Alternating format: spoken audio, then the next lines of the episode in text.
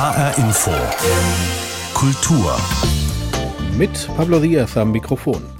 An diesem Sonntag ist es wieder soweit. In Deutschland feiern die Buchhandlungen, die Verlage und viele Lesebegeisterte wie in jedem Jahr am 23. April das große Lesefest, den Welttag des Buches. Seit Mitte der 90er Jahre wird dieser Welttag begangen. Was jedoch nur wenige wissen, ist, dass dieser Welttag des Buches auf eine Tradition aus Katalonien in Spanien zurückgeht. Ferran Ferrando ist der Direktor des spanischen Kulturinstituts Cervantes in Frankfurt. Diese katalanische Tradition hat in Katalonien sehr großen Erfolg gehabt. Und 1994 hat die UNESCO gesagt, gut, wir nehmen diesen, dieses Fest, dieses schöne Fest des Buchs und der Rose in Katalonien zum Anlass, um diesen Tag zum Welttag des Buches zu machen. Und dass dieser Welttag des Buches aus dieser katalanischen Tradition stammt, das ist mehr oder weniger bekannt. In Spanien hat man das auch übernommen. Und dazu kommt, dass man in Spanien eben gesehen hat, Cervantes ist ja an dem Tag auch zufällig gestorben und man feiert eben auch noch diesen Todestag dazu. Der Direktor des Spanischen Kulturinstituts ist einer unserer Gäste in dieser Ausgabe der Kultur. Außerdem stellen wir zwei hessische Kinder- und Jugendbuchautorinnen und Autoren vor. HR Infokultur zum Welttag des Buches. Zu den hessischen Autorinnen, die im Rahmen des Welttag des Buches auf Lesereise gehen, gehört die in Hanau lebende Schriftstellerin Jutta Wilke. Sie hat eine bemerkenswerte Biografie. Denn Jutta Wilke hat, bevor sie professionell zu schreiben begann, viele Jahre als Rechtsanwältin gearbeitet. Ich habe vor der Sendung Jutta Wilke in ihrem Häuschen in Hanau getroffen. Unzählige Bücher säumen die Wände dieses Hauses. Frau Wilke, wie war dieser Schritt von der Rechtsanwältin zur Autorin? Ich hatte, als ich als Anwältin aufgehört habe, hatte ich schon vier Kinder, also nach der Geburt des vierten Kindes habe ich aufgehört, war dann viel zu Hause und wollte dann unbedingt das Schreiben zum Beruf machen. Ich hatte das große Glück damals, dass ich sehr früh professionelle Autoren kennengelernt habe und zwar schon lange vor Facebook. Wir haben dann gemailt, wir haben geschrieben und die haben mir verschiedene Tipps gegeben und so bin ich mit Kurzgeschichten bei einem Verlag in Köln gelandet, den ich heute gar nicht mehr so auf der Website habe, aber der hat damals Kurzgeschichten eingekauft. Da habe ich, glaube fast 400 gute Nachtgeschichten und Sandmännchengeschichten, Adventskalendergeschichten geschrieben und die wurden immer pauschal bezahlt und damit hatte ich aber so das erste Mal Geld verdient mit dem Schreiben und natürlich auch Blut geleckt. Was macht das Faszinierende für Sie am Schreiben aus? Was ist das Besondere? Was reizt Sie da? Ich wollte früher als junges Mädchen immer zum Theater. Ich habe auch hier an der Hanauer Hola Theater gespielt, in der Theater AG und bin heute noch ganz begeisterte Theatergängerin. Und das Schreiben ist für mich so die Möglichkeit, eigentlich ähm, an allen Registern zu ziehen. Ich kann Regie führen, ich bin fürs Bühnenbild zuständig, ich bin für die Charaktere zuständig, ich schlüpfe in jede einzelne Figur. Ich bin also überall und das ist das, was mich am meisten fasziniert am Schreiben. Und ich bin einfach immer voller Geschichten. Ich weiß nicht, ich kann das immer nicht erklären. Das ist, als ob die Geschichten einfach auf der Straße liegen. Ich sehe etwas und das fängt an, in meinem Kopf zu arbeiten. Das ist ein gutes Stichwort Geschichten, weil Sie schreiben hauptsächlich für ein junges Publikum, also Heranwachsende könnte man sagen, so ab zwölf. Kinder und Jugendliche, die ja so langsam ins Erwachsenenalter kommen, natürlich auch bei sich viele Sachen entdecken. Es sind Abenteuergeschichten zum Teil. Ist die Fokussierung auf diese Altersgruppe ist dem geschuldet, dass Sie fünffache Mutter sind? Hat das damit etwas zu tun? Ich werde es tatsächlich sehr oft gefragt, weil es ja heute nicht mehr so selbstverständlich ist, viele Kinder zu haben. Aber ich glaube nein. Mit die besten Kollegen, die ich kenne im Kinderbuchbereich, haben gar keine Kinder. Andreas Steinhöfel zum Beispiel hat keine Kinder und viele andere auch eben, die ich kenne.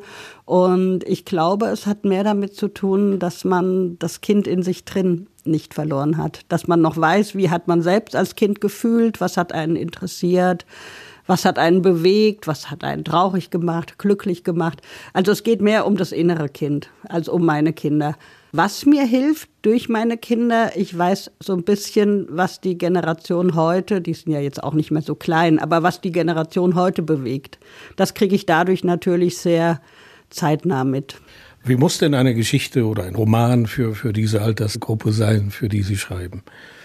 Wie würden Sie das bezeichnen? Also muss er bestimmte Bedingungen erfüllen, damit der gut ankommt. Probieren Sie das auch bei Ihren Kindern sozusagen? Lesen Sie die, die Geschichten vor?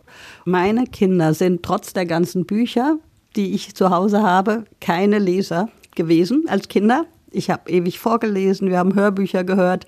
Die haben alle erst als junge Erwachsene angefangen zu lesen. Ähm, und die haben dementsprechend auch meine Bücher nicht gelesen. Also ich probiere es nicht bei meinen Kindern aus. Ich habe überhaupt keine Testleser. Ich arbeite ganz so für mich alleine. Ja, wie muss ein Kinderbuch sein? Ich finde, ein Kinderbuch muss vor allen Dingen packen in Welten entführen, wobei ich keine Fantasy-Welt unbedingt mag. Ich bin ja gar keine Fantasy-Schreiberin. Also ich meine das nicht. Ich lese das schon auch mal, aber ich kann kein Fantasy schreiben, sondern einfach eben äh, aus dem eigentlichen Alltag rausführen. Ich finde einfach, eine Kindergeschichte muss spannend sein. Sie haben ja auch keine durchgehende Figur in Ihren Büchern, sondern das sind unterschiedliche Persönlichkeiten, die da auftauchen. Die erleben auch irgendetwas. Ich sagte es ja schon vorhin, so ein bisschen abenteuermäßig. Wie kommen Sie denn dann auf die Ideen? Wo entstehen die? Wo sammeln Sie die Impulse dafür? Meistens ist es bei mir so, dass mich zuerst ein Thema packt. Es gibt ganz verschiedene ähm, Herangehensweisen. Ich kenne KollegInnen, die sagen, ich habe eine Figur im Kopf, zu der muss ich unbedingt eine Geschichte erzählen. Ich, ich kenne Leute, die sagen, oh, ich habe da einen Handlungsort gefunden, zu dem will ich unbedingt was schreiben. Bei mir ist es oft das Thema. Ich sehe jemanden oder ich sehe etwas, ich nehme etwas wahr und denke, ähm, dazu möchte ich was machen. Also um ein Beispiel zu nennen, vielleicht äh, Obdachlosigkeit könnte so ein Thema sein. Spielt eine geringe Rolle in meinem letzten Buch, aber es ist nicht das Hauptthema. Aber es gibt so Themen, ich sage ja immer, die liegen auf der Straße und ich überlege dann, welche Geschichte gehört dazu. Sie arbeiten ja nicht nur als Autorin, sondern Sie arbeiten auch in einer Buchhandlung, leiten da die Abteilung Kinder- und Jugendabteilung. Und zwar heißt der Buchladen am Freiheitsplatz in Hanau.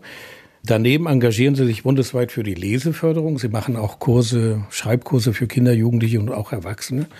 Ja, und da stellt man sich die Frage, wann finden Sie denn die Zeit zum Schreiben?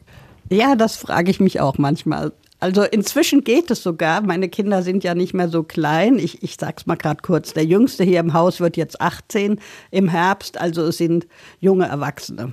Als die kleiner waren, ähm, war das tatsächlich so, dass ich ganz viel mit denen hier ins benachbarte Ikea gefahren bin, habe die im Bällchenbad abgegeben und habe dann im Ikea Kaffee geschrieben und immer gehofft, ich werde nicht ausgerufen. Ich habe ähm, lange Wanderungen mit den Kindern gemacht, damit die müde werden und ich Zeit habe zum Schreiben. Jetzt ist es so, dass ich im Buchladen ja nur eine Teilzeitstelle habe. Ich arbeite 16 Stunden für den Buchladen und das nachmittags, so dass ich die Vormittage komplett fürs Schreiben eigentlich Zeit habe. Die hessische Autorin Jutta Wilke, ihr letztes Buch heißt Der Tag, an dem Lotto Werner verhaftet wurde und ist im Verlag Koppenrad erschienen. HR Info zum Welttag des Buches. Eine besondere Huldigung erfährt das Buch im Lesefest Frankfurt liest ein Buch. Seit 13 Jahren wird in Frankfurt jedes Jahr ein Buch zum Gesprächsstoff und zum Gemeinschaftserlebnis gemacht. Die Menschen dieser Stadt kommen dann zusammen und diskutieren über den ausgesuchten Roman. Im Zentrum steht in diesem Jahr der Roman Streulicht von Denis Ode. Der Debütroman der in Frankfurt geborenen 34-jährigen Autorin spielt im Stadtteil Höchst. Jan Tussing stellt Roman und Autorin vor. Diesen Erfolg hätte sich die junge Autorin Dennis Ode ganz sicher nicht träumen lassen. Ihr im Jahr 2020 im Surkamp Verlag erschienener Debütroman Streulicht wurde von dem Verein Frankfurt liest ein Buch für dieses Jahr ausgewählt. Eine große Ehre, findet die 34-Jährige. Ich finde das richtig verrückt, weil das war tatsächlich auch so ein bisschen ein Traum von mir. Als ich ähm, noch in Frankfurt gelebt habe, habe ich dieses Festival, also ich glaube, das gibt es seit 2010, wenn ich mich recht erinnere. Und ich habe natürlich nicht damit gerechnet, dass es direkt mein Debütroman sein wird. Insofern ist das irgendwie auch so ein kleiner Traum, der in Erfüllung gegangen ist. Aufgewachsen im Stadtteil Sindlingen als Tochter eines türkischen Vaters und einer deutschen Mutter, erzählt Dennis Ode vom Aufwachsen einer jungen Frau mit migrantischem Hintergrund. Das Buch sei nicht autobiografisch, sagt sie, aber natürlich konnte sie im Industriepark Höchst für ihr Buch recherchieren. Jeder, der dort bei Dunkelheit vorbeikommt, kennt dieses unverkennbare Licht, das Streulicht. Also Streulicht steht einerseits für diese Szenerie des Orts, für das Licht, das nachts von diesem Industriepark ausgeht. Und gleichzeitig ist es aber auch eine gute Beschreibung für die Ich-Erzählerin, der an einer Stelle vorgeworfen wird, dass sie ihr Licht unter den Scheffel stellen würde. Und insofern steht das Streulicht eigentlich auch für die Persönlichkeit der Erzählerin und ihre Verwobenheit mit diesem Ort. Ab Samstag steht Streulicht nun im Zentrum von Frankfurt liest ein Buch. Über 24 Events, Online, Radio und natürlich in Präsenz mit der Autorin finden rund um den Roman statt. Auf der Liste der Blockbuster-Veranstaltungen steht das Hessische Literaturforum im Musanturm.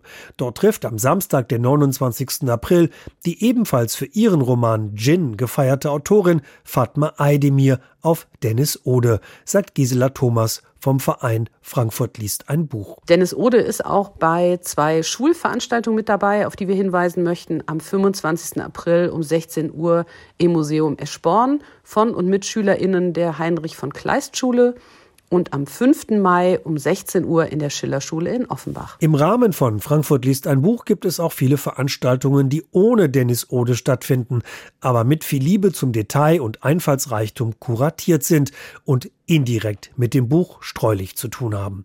Zum Beispiel geht es am Mittwoch, dem 26. April, im Sachsenhäuser Klamottenladen Peggy Sue Vintage um Mode und Jugendkultur der 1990er Jahre. Und Gisela Thomas hat noch ein anderes Highlight für Literaturfans. Zum ersten Mal bei Frankfurt liest ein Buch mit dabei, ist Frankfurts unabhängige Lesereihe Never Wash Them mit einem Spezial zum Thema feine Unterschiede und die Schönheit von Industrie am 1. Mai um 20 Uhr in der Exzesshalle in Bockenheim, natürlich mit Dennis Ode. Der krönende Abschluss von Frankfurt liest ein Buch ist dann ein Themenabend zu Pop- und Jugendkultur der 90er Jahre. Hier wird No Angels Star Nadia Benaisa als Gast auftreten. Denn ein Zufall will es, No Angel Nadia war auf der gleichen Abendschule wie Dennis Ode und spielt im Buch eine Rolle. Das Lesefest Frankfurt liest ein Buch, diesmal rund um das Buch Streulicht, beginnt an diesem Wochenende und geht bis zum 7. Mai. Die Szenen, die Künstler, die Macher, die Kultur in HR Info. Der Welttag des Buches geht zurück auf eine mehr als hundertjährige Tradition im spanischen Katalonien. Der 23. April ist der Tag des heiligen Georg, auf Katalanisch San Jordi. An diesem Tag werden in Barcelona und vielen anderen Städten rote Rosen und Bücher verschenkt. Ich habe den Direktor des spanischen Kulturinstituts Cervantes, Ferran Ferrando, der selbst aus Katalonien ist, gefragt, woher diese Tradition kommt, am Tag von San Jordi rote Rosen und Bücher zu verschenken. Der heilige Georg ist seit dem Mittelalter der Schutzheilige Kataloniens. Und die Legende besagt ja, dass äh, Georg den Drachen getötet haben soll. Äh, und an der Stelle, wo der Drache, der die Prinzessin bedrohte oder verschleppt hatte, umkam, an der Stelle äh, vergoss sich sein Blut und es wuchs ein Rosenstrauch, der jeden, jedes Jahr im April äh, neue wunderbare Rosen hervorbrachte. Und ähm, die katalanischen äh, Verleger und Buchhändler haben vor etwa 100 Jahren, in den 20er Jahren des 20. Jahrhunderts, die Idee gehabt, an diesen Tag zu kombinieren mit einem Tag, an dem man eben auch die zur Lektüre anregt, Bücher äh, ausstellt, auf die Straßen bringt. Und so hat man diese beiden äh, Sachen kombiniert und es war bis heute so, dass die Frauen den Männern ein Buch schenken und die Männer den Frauen natürlich im Geiste des heiligen Georgs eine schöne Rose. Und warum bekommen nur Männer Bücher und nicht die Frauen? Naja, die Rose und die rote Farbe, das sind ja alles symbolisch aufgeladene Elemente, ob jetzt die Farbe oder die Rose. Und die Rose ist natürlich, hängt auch mit, dem, mit der Troubadour-Lyrik des Mittelalters zusammen, aus, aus der Zeit, als Georg der Nationalheilige wurde. Und die Troubadour-Lyrik ist eine höfische Lyrik, eine Lyrik, in der die Frau angebetet wird. Insofern ist es klar, dass der Mann der Frau die Rose schenkt. Und dann hat man gesagt, gut, dann kann die Frau dem Mann eventuell auch ein Buch schenken. Das ist erst, diese Idee ist, ist vor 100 Jahren aufgekommen, hat sich aber sehr schnell popularisiert in ganz Katalonien, in Barcelona, aber auch in den kleineren Städten und Orten. Und seitdem gehen die Buchhändler, die Verleger, vor allem die Buchhändler an dem Tag auf die Straße, bauen ihre äh, ambulanten Tische auf und bieten die Bücher vielleicht etwas verbilligt an. Es gibt einen kleinen Rabatt in der Regel und die Leute gehen dann, es ist kein Feiertag, aber die Leute gehen in ihren Pausen oder nach der Arbeit oder nach der Schule dann durch die Straßen, äh, schauen sich Bücher an, unterhalten sich, welches ihnen wem gefallen hat. Und viele Autoren sind da und signieren Exemplare, unterhalten sich mit ihren Lesern. Das ist für die Verlage und für die Autoren sehr, ein sehr wichtiger Tag, an dem sie eben wirklich ja, äh, ihrem Verkauf äh, einen Impuls geben können und äh, auch neue Autoren bekannt machen können oder bereits sehr populäre Autoren nochmal, wie gesagt, den Kontakt mit ihren Lesern neu aufnehmen können und gucken können, wie die auf ihr Buch reagieren. Und das ist eine sehr festliche und eine sehr schöne, eine sehr heitere Stimmung. Es ist, wenn man, wenn man ein bisschen Glück hat mit dem Wetter, ja, trägt das auch dazu bei. Die Tische sind alle geschmückt. Es stehen überall Rosen. Man riecht den Rosenduft, weil so viele Rosen verkauft und verschenkt werden. Und diese Kombination von Rosen und Büchern hat sich eben sehr stark popularisiert. Und inzwischen ist es nicht mehr so, dass der Mann der Frau das schenkt und die Frau dem Mann das, sondern das geht ein bisschen, äh, ist jetzt ein bisschen äh, gleichberechtigt geworden. Es äh, steht nicht mehr so für die verschiedenen Geschlechter. Der 23. April ist aber auch der Todestag von Miguel de Cervantes. Das bedeutet, im Rest von Spanien werden eigentlich keine Rosen und keine Bücher verschenkt, soweit ich weiß, sondern man macht was anderes. Diese katalanische Tradition hat in Katalonien einen sehr großen Erfolg gehabt. Und 1994 hat die UNESCO gesagt, gut, wir nehmen diesen, dieses Fest, dieses schöne Fest des Buchs und der Rose in Katalonien zum Anlass, um diesen Tag zum Welttag des Buches zu machen. Und dass dieser Welttag des Buches aus dieser katalanischen Tradition stammt, das ist mehr oder weniger bekannt. In Spanien hat man das auch übernommen. Und dazu kommt, dass man in Spanien eben gesehen hat, Cervantes ist ja an dem Tag auch zufällig gestorben und man feiert eben auch noch diesen Todestag dazu. Wenn man diesen Tag erleben will, diese heitere Stimmung auf den Straßen, die vielen Menschen an den Bücherständen, die sich miteinander unterhalten, mit den Verkäufern, mit den Autoren, mit den Verlegern, dann sollte man in eine katalanische Stadt gehen, nach Barcelona, nach Tarragona oder in eine kleine Stadt. Überall wird man bei gutem Wetter natürlich Menschen finden, finden und diese schöne Stimmung erleben, in der eben es eben um Zuneigung, aber auch um Bildung, um Unterhaltung, um, um Bücher geht, kurz gesagt. Aber es ist ein Fest, was man eben auch in ganz Spanien feiert. Ich glaube, spanienweit sind das mehr die Schulen, die Buchhandlungen, die das begehen. Es ist nicht so ein, äh, so ein Fest wie in Katalonien, was auf der Straße stattfindet, aber es wird genauso begangen. Und was machen die spanischen Kulturinstitute, also die Instituto Cervantes in Frankfurt, anlässlich des Tages des Buches? Wir haben zum Welttag des Buches leider drei Tage später, am 26. den Autor Manuel Rivas eingeladen. Er ist einer der großartigen spanischen Autoren. Genauer gesagt, er ist ein galizischer Autor. Er war der erste Autor, der in den 90er Jahren auf Galizisch schreibend, also der Sprache, die im Nordwesten Spaniens gesprochen wird, populär wurde. Und er kommt jetzt und stellt sein letztes Buch vor, Bücher brennen schlecht sagt Ferran Ferrando, Direktor des Spanischen Kulturinstituts Cervantes in Frankfurt. Aus Anlass des von der UNESCO ausgerufenen Welttags des Buches laden Verlage und Buchhandlungen oder auch Schulen eine Reihe von Autorinnen und Autoren zu Lesungen ein. Zu diesen Autoren gehört der Frankfurter Schriftsteller Jochen Till. Seine literarische Kunstfigur ist Lucifer Junior, der Sohn des Teufels.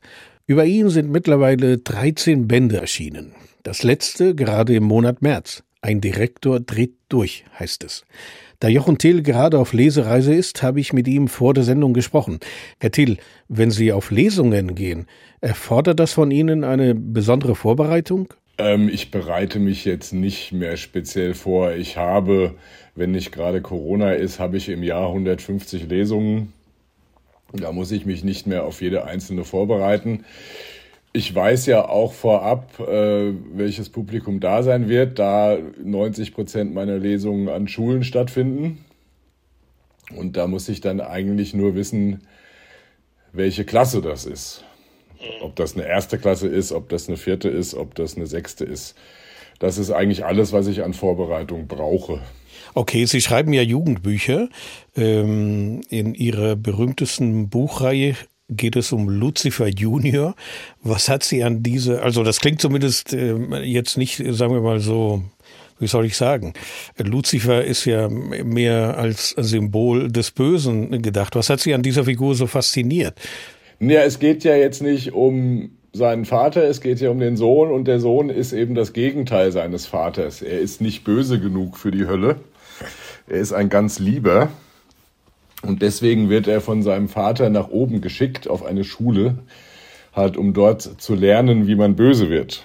Aber das gelingt ihm nicht. Er ist einfach sehr lieb und er ist auch ein bisschen naiv und kennt sich hier oben nicht so aus. Also es geht zwar um Lucifer, ist aber äh, grundsätzlich eher lustig als gruselig oder höllisch. Hm. Da kommen wir noch dazu. Wie viel von Ihnen steckt denn in dieser Figur drin? Oh, oh, schwierig. Also ich bin auch ein ganz lieber. Also ich bin nicht höllisch oder böse. Halt, man sagt mir sogar nach, ich könnte noch nicht mal böse gucken.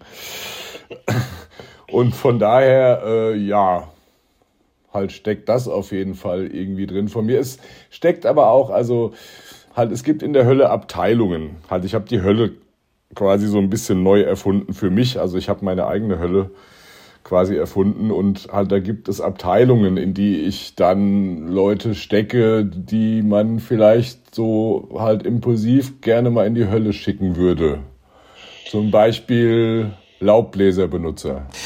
Ja, in die Hölle würde man sehr viele Leute gerne schicken. Genau, und das kann ich machen. Ich muss halt einfach nur eine Abteilung für sie erfinden. Und dann kommen die dahin. Mittlerweile ist ja Band 13 äh, dieser ähm, Junior, Lucifer Junior Reihe erschienen. Ein Direktor dreht durch. Genau. Lautet der Titel. Um was geht es in diesem Band? Da geht es darum, dass ähm, der alte Direktor, hat Direktor Hasenfuß heißt der, hat des ähm, Internats, auf das Luzi geht, das heißt St. Philibus, dem ist in Band 12 was Schlimmes passiert. Halt, der war ein Zombie und davon muss er sich jetzt erholen. Und deswegen kommt ein Nachfolger und äh, ja, der ist halt so ein bisschen komisch. Gut, mehr brauchen wir auch nicht zu verraten. Genau. Aber das sind ja zum Teil, ich habe mir die Texte mal durchgelesen kurz, da sind ja zum Teil sehr ironische, sehr lustige Texte dabei. Wenn Sie sich solche Geschichten ausdenken, wissen Sie schon am Anfang, was der Inhalt sein wird oder entsteht die Geschichte erst beim Schreiben? Ich habe eigentlich immer nur ein, ein Thema. Ich habe ein grobes Thema. Und dann fange ich an zu schreiben. Also das meiste, was während des Buchs passiert, weiß ich vorher nicht. So schreibe ich aber eigentlich immer, weil nur so kann ich mich selbst überraschen. Und nur wenn ich mich selbst überraschen kann, kann ich ja vielleicht auch den Leser oder die Leserin überraschen. Sie schreiben ja nicht jetzt unbedingt für eine bestimmte Altersgruppe, oder doch? Haben Sie die im Kopf? Wenn Sie schreiben? Nein, nein, nein. Also ich schreibe, wenn ich schreibe, schreibe ich ein Buch, das ich gerne lesen würde, erstmal. Natürlich ist die Altersgruppe ähm, so gesehen halt vom Verlag her schon vorgegeben, halt, weil da steht ja dann immer, was ich empfohlen, ab, ab neun oder sowas, wie jetzt bei Lucifer zum Beispiel. Aber ich setze mich nicht hin und sage so, ich schreibe jetzt ein Buch für Neunjährige, sondern ich schreibe ein Buch, das mir Spaß macht. Und so funktioniert es, dass Lucifer Junior auch sehr viele erwachsene Fans hat, weil eben auch viele Witze und halt gerade diese Ironie für Erwachsene drin ist. Aber die Ideen dazu, ich frage das deswegen, weil es gibt ja Autoren, die schreiben sich ab und zu irgendwelche Einfälle, sammeln diese Zettel dann und irgendwann entsteht daraus ja ein Buch, ein Roman. Machen Sie das auch so oder sind das tatsächlich dann sporadische Einfälle? Also wenn ich zwischendurch irgendwelche kleinen Einfälle habe, irgendwie was ich einen kleinen Gag oder so, schreibe ich den tatsächlich auch auf einen Zettel halt oder hier in mein kleines Notizbuch am Schreibtisch. Aber grundsätzlich halt der Hauptteil passiert wirklich ähm, während des Schreibens am Schreibtisch. Wir sprechen ja miteinander aus Anlass äh, des UNESCO-Welttag des Buches. Trägt ein solcher Tag aus Ihrer Meinung dazu bei, die Bereitschaft des jungen Lesepublikums für das Lesen zu erhöhen im Zeitalter von Streamingdiensten, TikTok, äh, ja, was weiß ich, was es da noch alles gibt? Was meinen Sie? Ich weiß jetzt nicht, ob dieser Tag speziell neue Leser schafft, aber ähm, hat, er lenkt eben die Aufmerksamkeit auf das Buch und das ist immer gut. Aber äh, gerade dafür halt sind ja auch die Lesungen da, ja. Und im Rahmen des Welttags des Buches finden eben auch sehr viele Lesungen statt. Und es gibt keine bessere Leseförderung als eine Lesung.